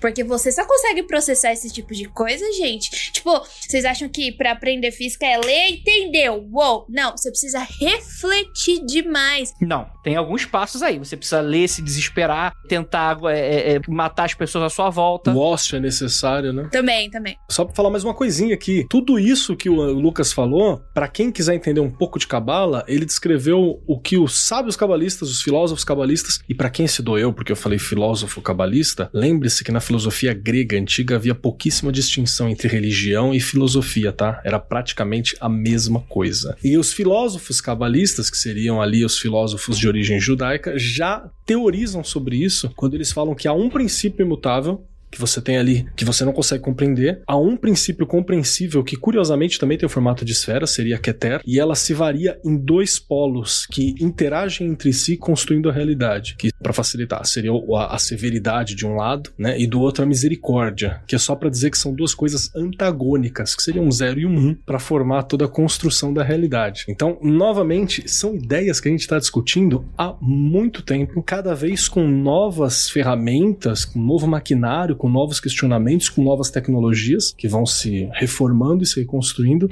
mas a gente ainda não resolveu. E eu vou falar que os cientistas não inventam nada, eles ficam copiando os místicos e filósofos e ficam metendo esse é caô que estão trazendo coisa muito foda, porque, caralho, eu sou cientista. Eu iria até, iria até mais. Os, os cientistas é tipo um cap na internet. Fica falando. e se todo mundo se armar? Aí vai falar, não, mas um vai dar golpe no outro. Ah, não, mas se todo mundo pagar pra uma instituição? Aí a pessoa inventou a polícia. A pessoa.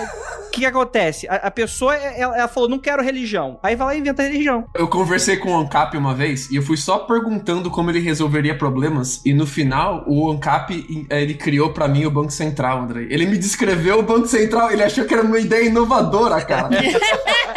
é, isso é muito legal, cara. Eu já fiz esse exercício também e o cara chegou na conclusão do Estado. que foi maravilhoso. Porque ele falou assim: não, a gente faz uma federação de pessoas com livre iniciativas que fazem as suas escolhas é, deliberadas e, e ali eles decidem coletivamente o que é melhor para todos. Eu falei, beleza, isso é Estado. e ainda vai te chamar de burro. E provavelmente eu sou, né, inclusive. Você é um burro, não é isso que eu tô falando, Kera, não é. Aí tu, ah, tá bom então. Defendendo aqui um pouquinho os cientistas, eles chegaram. Ai, que susto! Que susto, mas que defender os ANCAP. E eu falar, ah, não, agora vamos embora. é, por um momento, meu coração até parou. Eles chegaram no princípio holográfico meio que por acidente, assim, tá? O Bekenstein, ele tava tentando calcular qual é a entropia de um buraco negro. Praticamente quanto de informação dá pra socar dentro de um buraco negro, né? E o, Haw o Hawkins vem depois e ele diz que não, o buraco negro ele não só acumula a informação, ele evapora. Só que quando essa informação entra no buraco negro e depois evapora como radiação, ele apaga a informação do que, que caiu lá dentro. Então se eu jogo o Andrei no buraco negro e sai radiação de, de, de, lá, eu não sei o que é que o Andrei que entrou e por isso saiu radiação. Não sei o que, que entrou. O buraco negro seria uma grande lixeira da, da, da simulação. Aí depois, só que com isso ele criou um paradoxo, que é o fato de que dá para apagar a informação no universo, o que contradiz alguns princípios da ciência que a gente tem. Aí depois vem o Toft e ele diz que não, que, que na verdade a informação não desaparece. Quando ela evapora, ela fica prensada na superfície do buraco negro. É um zip. É. Ele foi tentar calcular o que acontece com essa informação que fica impressa na superfície do buraco negro quando o Andrei cai lá dentro. E daí o, o- depois vem o nosso querido amigo. Como que é o nome dele? Malsadena? O Malsadena. Obrigado, Jay. E, e ele vai depois dizer pra gente: gente, isso daqui não é só um buraco negro. Isso daqui se aplica ao nosso universo ou qualquer volume. Se você imaginar uma esfera na sua frente agora, você descreve o que tá acontecendo dentro dessa esfera usando só a área dela. Qualquer esfera de volume, a gente pode fazer isso. Não precisa ser só um buraco negro. Então, mesmo que o nosso universo não seja um buraco negro, chances são que, que ele poderia ser isso. Ele poderia ser uma esfera de informação, de pixels interagindo, e a gente é só o holograma ali da interação desses pixels interagindo. O Lucas tá falando de esfera, mas pode ser também um outro sólido, que nem aquele vidrinho que você coloca em cima do seu celular e parece que o bagulho tá em três dimensões na sua frente. Já viu esse experimento? O gato do MIB. É, tipo isso. o Tazo, que é, que é holográfico, lembra dos Tazos holográficos que era maneiro? Então, eu queria voltar só um pouquinho para as pessoas poderem ter um porquê de pensar nessas teorias. E eu queria falar um pouco sobre como a nossa existência é extremamente rara e a gente não consegue explicar do porquê ela é tão rara. Um fato que eu fiquei sabendo, eu dei uma estudada esses dias, foi sobre os anéis de Saturno, né? A gente tá vivendo numa época muito privilegiada de que a gente consegue ver os anéis de Saturno. Na verdade, os anéis de Saturno. Em Saturno está tendo uma chuva de anéis, porque eles estão desmoronando, basicamente. Eles estão caindo em Saturno. E daqui a um tempo a gente não. Saturno não vai ter mais anéis. Então, o que eu quero trazer é o quão a nossa vida é rara. A gente precisa de constantes, como o Lucas e o Keller estavam falando mais cedo, extremamente exatas para que a vida aconteça. A gente precisa dessas regras para que carbono forme os nossos corpos. A gente precisa de tudo. A força fraca e a força forte funcionem do jeito que elas funcionem para que a gente exista. E é por isso que a gente procura esse tipo de explicação, né? Por isso que por muito tempo eu falei assim, mano, tem que ser simulado, porque não é possível. É tudo muito perfeito e a gente não consegue ver esse padrão em nenhum outro lugar. Porque, por exemplo, a gente acha exoplanetas todos os dias e são exoplanetas muito parecidos com a Terra. Explica o que é exoplaneta. É um planeta que a gente acha fora da, da nossa. Não necessariamente só na nossa galáxia, pode ser em outros lugares do universo. É um planeta fora do sistema solar. A gente acha, se você tem um site que mostra pra você quanto exoplanetas a gente achou no dia de hoje, tá? E vão ter vários planetas muito parecidos com a Terra. Só que a Terra, por exemplo, ela tem um magma que se mexe, que produz o nosso, nosso magnetismo, que protege a gente dos ventos solares. E a gente não consegue achar isso em outros planetas, entendeu? Então, eu queria trazer todo mundo para ver o quão rara é a nossa existência e do porquê a gente sempre procura uma explicação do porquê que a gente não acha isso em outro lugar. O que que tá acontecendo? A gente procura uma explicação sólida e plausível e que seja mensurável, porque também dá pra falar que é Deus mamãe, é Deus papai, né? E tudo bem, não tem problema nenhum você falar isso, né? Tá aí é o rolê. Eu só quero dizer que dá pra você falar isso e continuar procurando uma explicação também. É, não precisa parar ali, né? Que é mais ou menos o que a galera da filosofia faz, é mais ou menos o que a galera cabalista que eu citei aqui fez, é mais ou menos o que todo mundo tá fazendo há muito tempo. É, mas aí vem o, o, o princípio antrópico e vai te dizer o seguinte: não é que é, é extremamente difícil e, e- e perfeito e por isso é uma simulação. Eu quero imaginar, André, que você tá em um campeonato de cara ou coroa, tudo bem? Certo? É um campeonato bem idiota, mas não sei. Mas pra idiota não falta no mundo, André. Ah, é verdade. É o único campeonato que eu poderia me dar bem seria esse. Mas continue. Campeonato de cara ou coroa. Então você tem ali 32 pessoas, elas vão jogar uma contra a outra, X, X1, um X1. A pessoa que ganhar passa pra próxima etapa, agora você tem 16 pessoas, e tira um cara ou coroa. A que ganhar passa pra, pra próxima, agora você tem 8, tira um cara ou coroa, você tem 4, você tem duas. Até que vai o Andrei contra o, Ra- o Jacaúna na grande final. E daí o Andrei pede cara, e o Jacaúna pede coroa, e aquele drama. E a moeda gira no ar, e o foco na cara do Andrei, e o foco na cara do Jacaúna. O Galvão Bueno descrevendo, fazendo a narração. É o Shonen, é o Battle Shonen das moedinhas que você tá descrevendo aí. É Beyblade, cara. E, e a moedinha cai no chão, e aquele drama do caralho, aí corta, aí vai pro comercial, e depois volta e você descobre que o Jacaúna venceu. E aí você pergunta: existe alguma coisa de especial no Jacaúna pra ele ter vencido o campeonato de cara ou coroa? Teoricamente, não. É um campeonato justo, aleatório. Alguém tinha que vencer, calhou de ser o Rafael. É a mesma coisa o princípio antrópico. Ele vai dizer o seguinte: não é que o universo é simulado porque ele é extremamente específico pra gente estar vivo.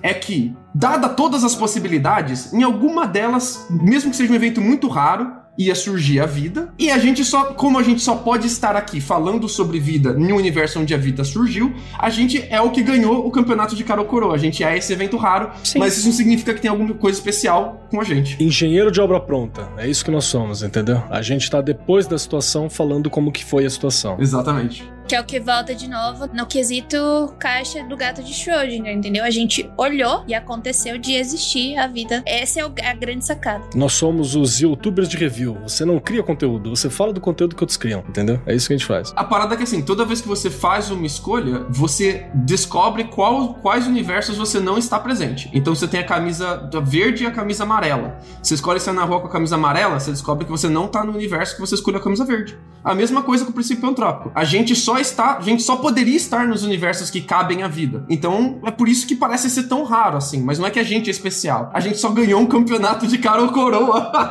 A gente abriu a caixa e o gato tava vivo, graças a Deus. é, em algum outro lugar alguém abriu a caixa e o gato tava morto. E é isso aí. Depende, eu abri uma e tava meio bugado esse gato aí, ó, calma. Então, abriu, meu gato tava sem pelo. Tava assim. Eu falei de princípio holográfico em um podcast e ninguém entendeu nada.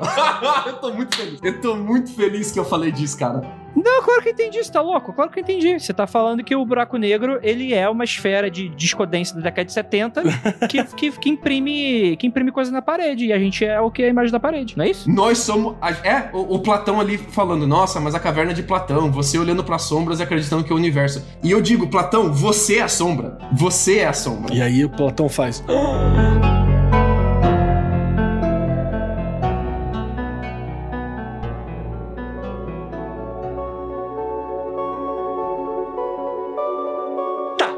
ok. Foda-se.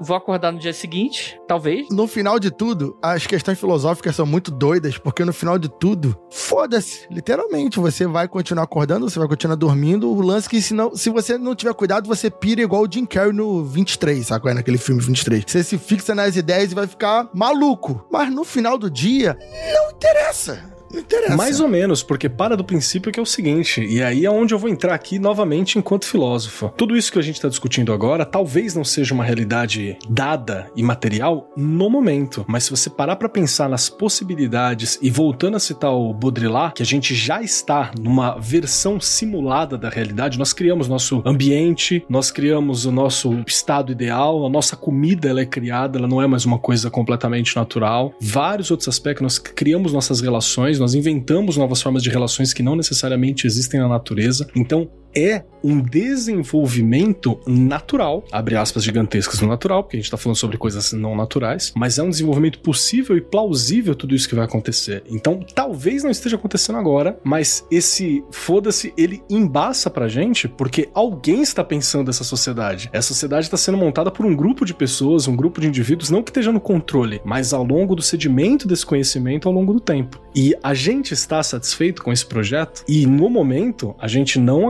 acrescentou ainda todas as questões tecnológicas. Se a gente começar a colocar uma pitadinha de transhumanismo, por exemplo, aqui, aí, meu amigo, você vai ver todas essas questões e as questões de desigualdade, as questões de construção de uma sociedade indo para um ponto extremamente além. E devo lembrá-los que toda essa discussão, por exemplo, de transhumanismo e de como isso se reflete na sociedade, na construção de uma realidade, na interpretação dessa realidade, ela tá na esquina do nosso século. Ela não tá bilhões de anos na frente, né? Ela tá na esquina nossa aqui. E é por isso que eu não vou pra questão filosófica, porque pra mim não é tanto faz. Pra mim eu dou uma pirada legal, eu gosto de ficar só nos numerinhos ali, bonitinho, porque a questão filosófica pra mim é- pega bem mais. Eu acho maneiro perguntar pra quê. Vai, a parte do princípio que é uma simulação. A pergunta aqui é pra quê? Tipo, o que, que, que eles querem? Ele tá simulando a gente primeiro? Ou ele quer simular o universo e a gente é só um acidente na simulação? Se pá, a pessoa que tá simulando o universo nem percebeu que simulou a gente ainda. Posso fazer um apelo? Hum. Papai do céu, que tá aí no comando da simulação, não me tira da simulação. Eu quero continuar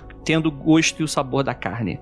Muito obrigado. Amém. Valeu, Cypher. Abraço, Epoch. Uma, uma das partes interessantes também disso é que as simulações, como eu falei lá no início, elas podem servir para infinitas coisas. Por exemplo, a nossa simulação pode ser que foi criada, digamos, com uma sociedade humana ou alien, não interessa. Muito avançada, não, vou, não vou lhe dizer no futuro, porque esse é o presente, né? Não é o futuro, é, é uma sociedade no presente simulando a nossa. Pode estar testando sobre é, condições que eles próprios tinham há mil anos atrás. E nós somos esse momento há mil anos atrás sobre o desenvolvimento deles. E eles podem estar, por exemplo, testando informações de pobreza, informações de se aquela, aqueles indivíduos XYZ daquela sociedade tal conseguem é, avançar de tantas formas diferentes. Então, Ratinho de laboratório, a gente faz isso. todos os sofrimentos, percalços, crise. Ah, será que se colocar uma pandemia aqui, como que essa sociedade vai reagir?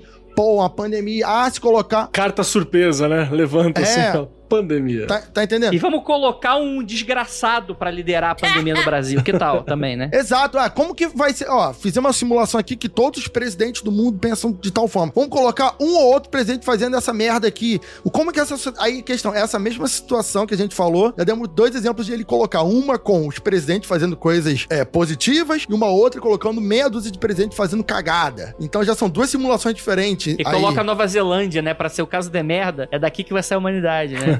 Tudo isso pode ser a simulação, aí entra aquela outra questão. A ética. Porque se nós somos uma simulação e nós somos tão bem simulados que, assim como as pessoas no primeiro mundo, o- pro mundo real, somos conscientes e eles que nos criaram sabem que nós somos conscientes, é ético fazer a gente sofrer? É ético? Entra naquela questão de inteligência artificial, de alma e tudo mais. é sim, é ético sim. Será que eles se importam com ética? Ninguém se importa com ética, cara. Ética é uma construção que a gente fez recentemente. Estamos, estamos se esforçando pra se preocupar com ela, inclusive, porque tem dia que a gente esquece seletivamente em vários momentos. Então é muito complicado, cara. E quero lembrar o seguinte: episódio do Black Mirror pode ser tudo um Tinder, né? Às verdade é só um Tinder aqui. Não, é, a gente tá aqui pra dar match, cara, e você aí solteiro. Obrigada, Lucas, eu sou solteira. Obrigada, viu? Ou ainda, tudo isso que tá aqui pode ser um- uma aleatoriedade e o único aqui que tem complexidade suficiente pra ser considerado um ente é você, Andrei. Todos nós que estamos aqui somos NPCs construídos Não. Dentro de uma série de parâmetros que faz com que a gente pareça diferente e pensa só nos entroncamentos que foram feitos para que a gente chegasse nesse momento. Tinha que nós sermos ouvintes, tinha que o Rafa ter dado essa ideia lá atrás de montar. Vamos parar de falar de, de, de Vingadores, vamos falar de casos insólitos. Não, não a é Jay tão... tem que ter ouvido, tem que ter topado ali, teve que ter batido com o Jacaúna assim, bacana e tá nos episódios, o Lucas que foi sair lá do interior de não sei aonde, me achar no puta do rolê, só pra gente chegar aqui agora e você ter noção da construção da sua realidade, que é falsa. Keller, você é um mensageiro de fora, né? Para com isso. Não vou despertar, filha da puta. Não vou despertar. Eu Vou ficar quieto dormindo. Não vou, não vou, não vou, não vou. Agora eu vou colocar aqui a preposição. Rafael Jacaúna. Fizemos um episódio sobre física dos discos voadores. Vem comigo, vem, agora vem. Agora vocês, Agora eu vou. vocês me deram insight. Segura aqui, pega aqui, pega na minha mão. Se a gente é uma projeção de um buraco negro, se a gente é uma projeção do buraco negro, o que que é os OVNIs se não os não sei, não sei nem os Game Masters colocando a mão ali na simulação. Sabe quando você encosta na TV e dá aqueles tremelique na, na imagem? E se os OVNIs são isso? Eu pensei que você ia falar que os OVNIs são bugs, que eles são às vezes vistos, às vezes não vistos, porque eles são bugs, né? Não, mas é copiar a Matrix. Eu não queria copiar a Matrix. Eu queria fazer uma coisa nova e acabou sendo pior, porque eu sou uma pessoa limitada. Você sabe que o Grant Morrison, o Grant Morrison, ele fala que os OVNIs, na verdade, eles são uma parte da força que tá tentando manter isso aqui funcionando. Eles são tipo, eu vou dizer que são os anticorpos. O GM? Eles são, é, são GMs, são eles que fazem essa, essa gestação das coisas aqui, só que eles não podem ter uma influência direta e pessoal, né, Pra não contaminar demais. Então, contaminar com a dúvida, beleza, foda-se mais uma dúvida, né, nesse meio de, de mundo. Mas eles estão ali coordenando. O, o legal é que você pode pirar foda nos propósitos do universo simulado e você pode pensar tanto nos propósitos que envolvem a humanidade e nos que a hum- humanidade é tipo um evento aleatório que aconteceu por chance. Os que envolvem a, a- a humanidade que eu mais gosto gosto é o do museu. A gente pode ser uma grande simulação de museu. Tipo, uma sociedade de 100 mil anos daqui pra frente, simulando como era a Terra. Isso é Star Trek, hein? Opa! Isso é Westworld. Parece muito Westworld, né? Porque Westworld é uma grande simulação. A gente não tratou da possibilidade dos seres do mundo real poderem entrar na simulação pra jogar ela, né? Eles podem estar aqui jogando. Pode ter- pode- a gente pode ser tudo de PC e tem Isso, dois, três é. caras só que tá jogando o Brasil World. Que daí é o que o Andrei tava falando dos alienígenas, né? Vai saber se essa galera não tá aqui entre nós e tá testando a simulação. E às vezes a gente, às vezes eles pecam, né? E aparece um, um disco voador aí. Pode ser também. Como tem aquele documentário que a Tia gosta muito, Rick Morty, tem alguns episódios que aparece isso. Que ele, o Rick, ele entra numa vida toda, vive do- da infância a morrer de velhice em cinco minutos. Aí acaba o episódio ele chorando assim, o Morty chorando. Tipo, caraca, que saudade daquela vida que eu tive na simulação. Pronto, vida que segue. A cara de desprezo da Jay quando falou do documentário foi fantástica, assim. Chamar de fã de Rick e Morty é pior que, que morte, cara. Cuidado. é, me chama, me chama de Channer, mas não chama de. Esse desenho pra mim, dá- meu sangue começa a ferver. Mas enfim, vamos voltar. Entre as possibilidades que não envolvem criar a humanidade especificamente, eu gosto das que, das que dizem que a gente é tipo.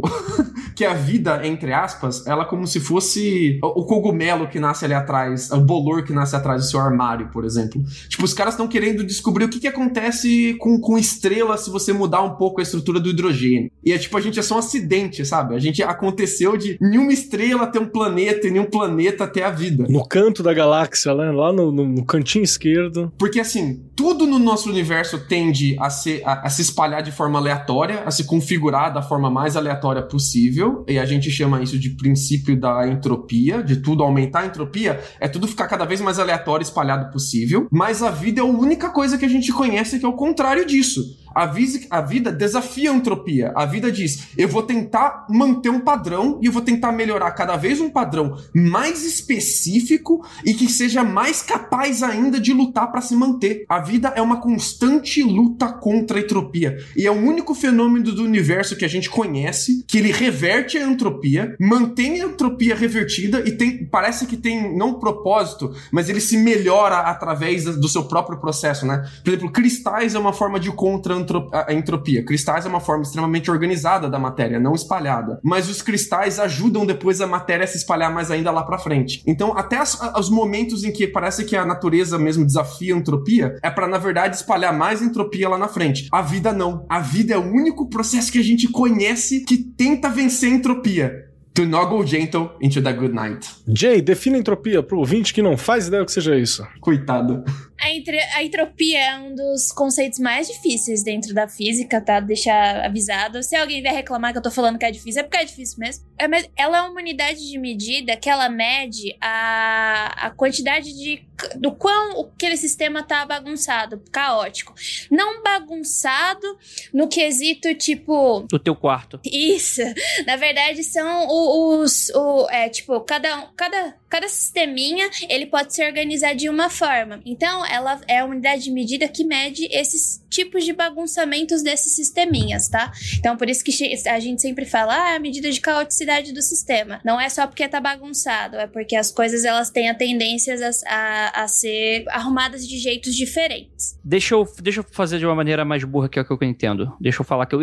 Entropia eu entendo. Entropia é o seguinte: preparem-se. Entropia fala sobre. Em algum momento você vai explodir e todo o resto do universo vai explodir e aí não vai ter mais nada. É isso. Tô errado? Não, as coisas vão se desorganizando. Ele não precisa ser só sobre o universo. Ele pode ser sobre o seu copo de água, André. O seu copo de água tá numa temperatura certa e essa temperatura. Eu entendi. Mas o que é relevante é que é o seguinte: não vai, não vai existir mais planeta, não vai existir mais estrela, vai só existir um bando de buraco negro no universo. A, a consequência a muito longo prazo é essa. Tudo vai se espalhar até um ponto que nada mais tá conectado. Nem buraco negro, Andrei. Nem buraco negro. Até o buraco negro. A gente precisa lembrar também que a entropia, ela tá ligada diretamente à energia que tá ali naquele sistema, tá? Quanto mais antrópico, menos útil é a energia daquele sistema, menos coisas você consegue fazer com ela. E a vida é justamente o contrário. Você tentar usar a, a energia para utilidades extremamente específicas, que é você criar, reproduzir o padrão de vida, que tenta reproduzir mais padrões de vidas, cada vez mais sobrevivendo. Que gasta energia desgraçada, né? E é muito doido isso. Se, se o universo foi feito feito pra simular, sei lá, o como estrelas se formam, como buracos negros se formam, se o universo é feito por, por um propósito grandioso, a gente é o bug dele. Porque o universo tá codificado pra ter uma entropia que aumenta e a gente tá diminuindo ela. Ou então a gente é o experimento. Diminuindo a entropia, não. A gente só não tá colaborando com ela. Mas a entropia do universo vai. Então, a entropia vai. A gente só não tá. A gente é a parte do universo que não tá colaborando com ele. Platão não é a sombra aqui. Aqui Platão é o bug. Só pra deixar claro que o Lucas falou que a gente tá aumentando a entropia, mas não o universo tá diminuindo a entropia porque tá se expandindo, tá? Só pra deixar claro. Meu Deus, o Lucas falou que a gente tá aumentando a entropia sendo que tá diminuindo. É diferente. É, nessa escala micro, no- nessa escala micro nossa, nessa Isso. mega escalinha micro nossa. O universo tá cagando, o universo vai se espalhar e você vai morrer, não tem como. É, você é um, é um espaguete empapado na sopa de alguém. A caminho do zero absoluto, né? A caminho do zero absoluto, inclusive. Depois de toda a energia se for, vai só existir o zero absoluto. Nem se é um pico de calor, não vai ser nada. Mas é o seguinte: o Lucas falou dessa questão de que a gente pode ser só um mofo na parede, atrás do micro-ondas. Eu tô lendo um livro de ficção científica chamado Piquenique na Estrada. Alguém já ouviu? Já leu? Lógico. André, ah, Andy, lógico, aí, nós três aqui. Porra, a Jay, bicho, a, a Jay é um, é um monstro, bicho. É- Ela já leu tudo. Não tem como vencer. A é a entropia do- da literatura de ficção científica. Então, o, o Piquenique na Estrada é muito interessante. Só pra dar um contexto, né? Ele é um livro escrito por dois irmãos, o Boris e o Arkady, que eu não vou falar o sobrenome porque é russo. Então, não vou saber pronunciar essa porra. Mas é um, é um livro que foi escrito durante ainda a União Soviética e tal. Um livro de ficção científica, bem crítico, inclusive. A União Soviética é bem interessante. Ele é uma ficção científica com uma ideia muito maneira, que talvez alguém já tenha reproduzido de alguma maneira, só que eu não conheço tanto de ficção científica, que é o seguinte: os aliens chegaram, eles despejaram um bando de bosta e eles foram embora. E a história do livro é essa. A gente não chegou aqui pra uma. eh, Eles não chegaram pra uma invasão, eles não chegaram pra melhorar a humanidade. Foi uma parada de caminhoneiro que eles fizeram. A gente não sabe o porquê, a gente não sabe o que eles são, a gente não sabe nada sobre eles. E ficou os dejetos dele. Então, o livro conta a história de stalkers, né? Que seriam pessoas contratadas para entrar nos grandes lixões, aspas, que tem. Não é tipo assim, ah, sei lá, tem um- uma coisa brilhante que tu, que tu estuda. Não. São as paradas que invariavelmente vão te matar, porque você não sabe lidar com, com, com, com aquilo. São coisas que, que, tipo assim, tem um recipiente que, tipo assim, é um disco de um lado, um disco do outro. Por algum motivo, você não consegue afastar esses discos e nem aproximar esses discos, e de alguma maneira eles funcionam como um recipiente de alguma coisa. Como é que você faz pra entender isso durante a leitura? Você não entende. É a parada mais Lovecraftiana, sem ser Lovecraftiana, sem ser New Weird, que eu já vi. Porque você não entende o que é aquilo, que, e nem os ser- seres humanos que. Eles vão lá pra morrer, ou pra se arriscar, pra tentar estudar o que que esses seres deixaram, que não, tipo, pelo que dá a entender, estão cagando de fato, eles só foram embora. Então, tipo assim, me lembra quando você fala que a gente é apenas um mofo, me lembra muito isso. Tipo, a gente é o dejeto da parada. Eu não li o livro, mas basicamente. Ah, mas alguém vai falar aqui, ó. Eu sei, você tá ouvindo, vai falar assim. Eles podiam ter jogado em Marte, eles podiam ter jogado em Vênus, tem vários. Você não entendeu? Eu acho que eu entendi que é o seguinte: o lugar mais próximo que eles estavam passando na hora. Era a Terra, eles não escolheram, eles simplesmente foram lá e jogaram, porque não interessa pra eles Marte e Terra igual. Só que a Terra tava mais próxima, eles jogaram o lixo aqui. Pior que na real você não entende nem por que mesmo. Se teve objetivo, se não teve, né? Fica, a galera tá tentando entender isso mesmo. Inclusive, fica a dica aí, leiam ficção científica russa, tá? Vai ler o Solaris, o Planeta Vermelho. Tem muita coisa Nossa. boa e que foge da, do, do- dos, dos brancos americanos falando umas paradas, assim. Vai dar uma olhada. Te- Terminando o livro, eu vou, vou ler aquele filme lá do, do cara que fez o Solar, a adaptação do Solaris, né? Eu acho que ele fez o Solaris também. Esqueci o nome dele. que é acho que ele é russo também. É russo, tá desculpado. É o Stan. Eu não sei falar o nome dele. Eu tô olhando Solares daqui. Eu tenho uma parte só de ficção científica russa. É o Tarkovsky? Esse fez o filme. Ah, então, é, tô, tô. É. O Tarkovsky também fez Stalker, que é um pouco baseado no. Se eu não me falha a, memória, no piquenique na estrada. Mas muda muito. Stalker eu vi. Mas ele é super livre adaptação, né? Ele não, não segue. É, total, total. Ah, mas quem fala assim, ai não, eu estou vendo essa ficção científica, tá muito doente e tal, cara, vai no, no Planeta Vermelho, então, que é mó solar punk, assim, tipo, uma sociedade ideal que funcionou, saca? Dá até quentinho no coração, assim, você dá uma olhada nas paradas. Esse livro aí, já que o Andrei falou, é, que não conhece tão bem assim, mas me pareceu muito superficialmente, eu não li o livro, muito superficialmente, aquele Distrito Distrito 9, qual é o nome daquele, daquele filme que os aliens param aqui na, na África do Sul e ninguém sabe por que eles É pararam mesmo, aqui, Distrito 9, Distrito 9, né? Pousam na África do Sul e estão lá, abandonados. A nave chegou fodida, ninguém sabe exatamente por que chegou chegou e estacionou lá e botaram os aliens nas favelas na África do Sul e ficaram assim. Também, também é, é, é muito doido. É, só que ali eles estão. A ideia é falar sobre apartheid, né? É, segregação. A ideia é- é- acaba sendo bastante essa, né? Eu, eu não terminei de ler o livro ainda, tô no meio do livro. É que eu leio- leio de maneira muito lenta. Eu não sou igual a Jay, esse, esse, esse ser consumidor de universos.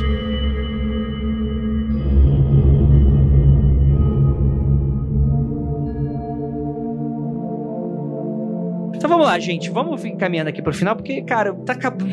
Eu não vou dormir hoje, caralho. Vai sim, vai sim. A gente fez umas indicações de livro aqui que não tem muito a ver. Tem muito filme bacana, acho que pro ouvinte fritar o cérebro também, que a gente pode citar, né? O, o- você falou do Distrito 9 e eu lembrei disso. Tem o 13º Andar, acho que é esse o nome, né? Que é, um- é- é justamente uma galera que faz uma, uma máquina que cria uma realidade alternativa e você pode entrar nela. Se não me engano, chama 13º Andar. É mais legal que Matrix, assim, no conceito. Tem o Dark City, Hum, que é muito bacana. São os alienígenas fazendo experimentos e é muito legal. Você vê lá o Jack Bauer fazendo um personagem cuzão, isso é sempre legal também. É são dois filmes que eu acho que vale a pena. O próprio Matrix, o primeiro, ele tem umas, umas dúvidas, né? O show de Truman vai falar sobre uma realidade, uma realidade criada. Inclusive, a gente falou aqui do Baudrillard. O Baudrillard, ele fala que Matrix não tem nada a ver com o livro dele, show de Truman tem mais.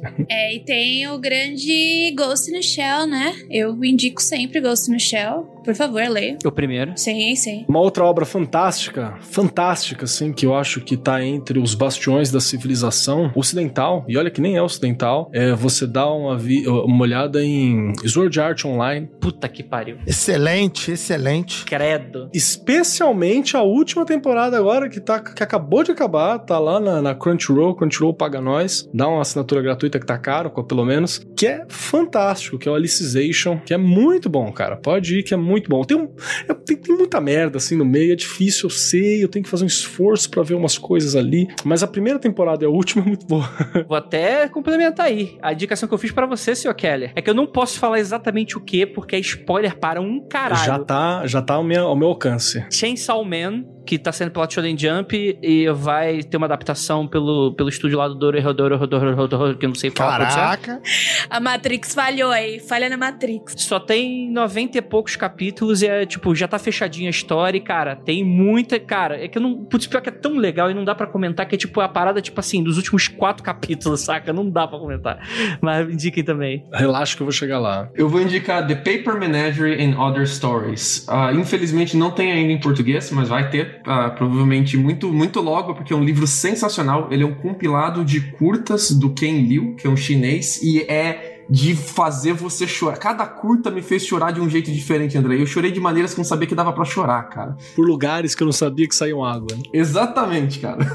E ele, ele é extremamente foda. É um tipo de, de ficção científica sentimental que eu não sabia nem que existia. E a- uma das minhas histórias favoritas é uma história em que você pode simular qualquer momento do passado exatamente como ele existiu, mas quando você faz isso, só você simulou aquele momento do passado e ninguém mais vai poder ter, simular aquele momento do passado. Você está literalmente apagando a história quando está simulando ela. E é um conceito muito legal, é um outro tipo de simulação com uma uma mega limitação. O que ele desenvolve os problemas políticos entre países que têm conflitos na história e um país tentando ver os passados do outro, apontar o dedo pro outro, e as pessoas que perderam entes queridos em guerras tentando ver o passado, o que aconteceu com seus entes queridos. É, é assim, a, a história é sensacional, eu recomendo demais o livro do Ken Liu. Eu quero recomendar uma coisa mais uma vez, mas não é livro, não. É que vocês leiam a, teoria sobre o universo infinito do Roger Penrose, que é o que, já que vocês, se vocês quiserem fritar um pouco mais nessas de universos simulados, tem uma teoria aí recentinha, não, porque ele já trabalha nela já tem um tempo, mas o Penrose, ele acabou de ganhar o Nobel, né? Porque ele conseguiu comprovar que uma das respostas da equação da relatividade de Einstein são os buracos negros, comprovando a existência dos buracos negros. E ele tem uma ideia alternativa do que é o nosso universo. E ele diz que o nosso universo ele é infinito, ou seja, se quando teve o Big Bang tinha uma sopa de fótons, elétrons e várias coisas, essa sopa de fótons, elétrons e várias coisas continua existindo hoje, só que numa escala muito maior. Então ele divide o nosso universo por eras. A gente teve a era do Big Bang, a gente tem a nossa era agora e talvez tenha existido uma era muito antes do Big Bang.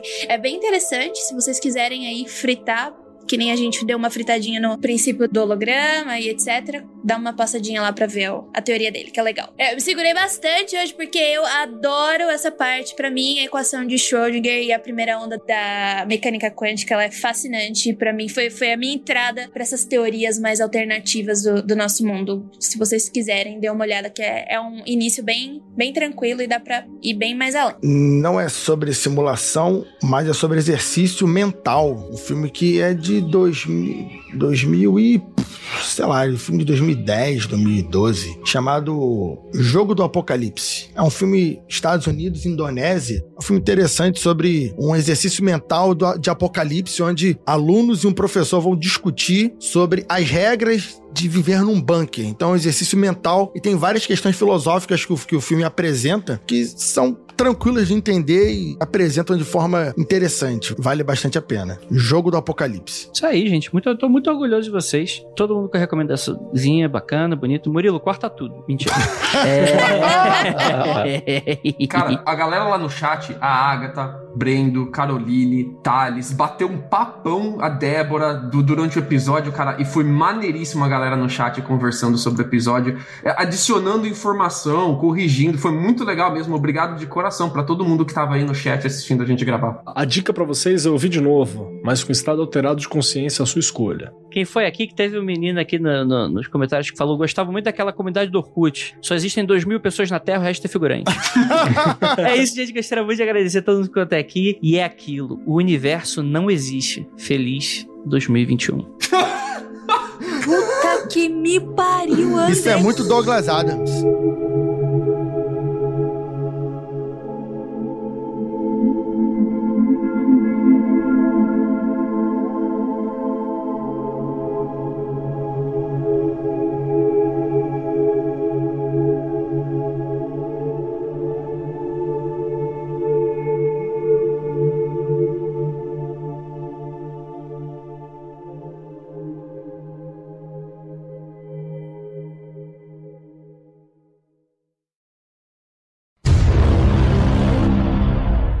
Eu vou cantar uma música pra vocês que vocês nunca pensaram que era sobre simulação. Finally, someone let me out of my cage. Now I'm counting it is nothing cause I'm counting no age. Now couldn't be there. Now you shouldn't be scared. I'm good in repairs. I'm under each snare. Intangible. Bet you didn't think so. I commended you. Paranoid view. Look, I'll make it all manageable. Be can't you sit and lose? Are you different crews? Chicks and dudes who you think is really kicking tunes. Pitch you getting down in a picture like you the fuse. You think it's fictional? Mystical. Maybe. Spiritual hero who appears on you. Clear view. When you crazy. Lifeless. To those who definition of a life is priceless to you because you put it on the hype shit. Like it. And smoking righteous, but talking psychic among those possessed though.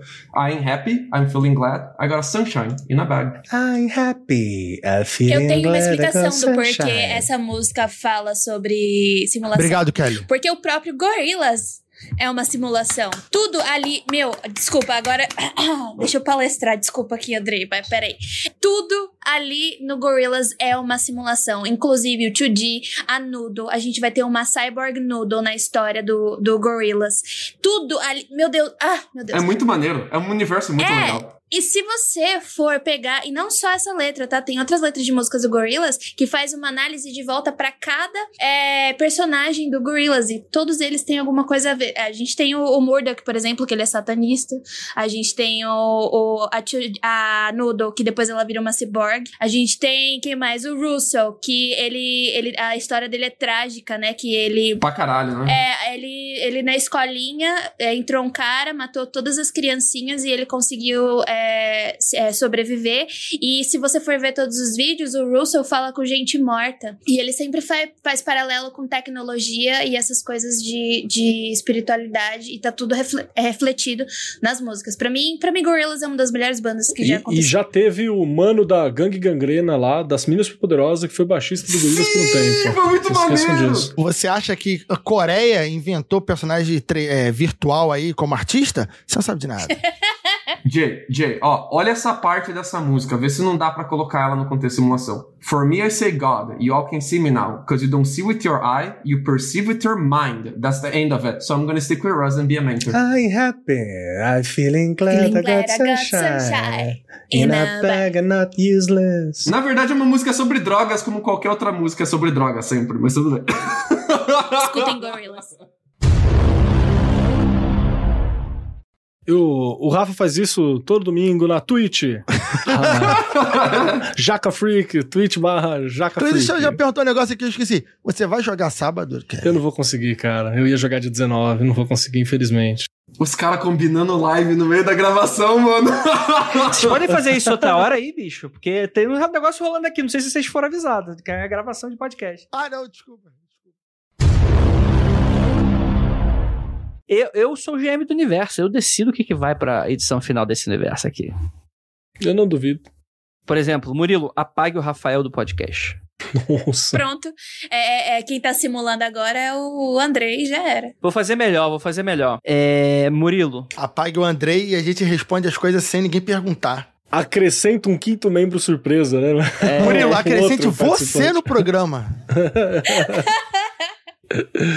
Comentando toda hora. É, muito bom, muito bom, Ó, gente. Muito bom, tipo, é isso. Tipo assim, Murilo, qual a sua opinião sobre esse assunto? Aí você adiciona isso e responde todas as questões, entendeu?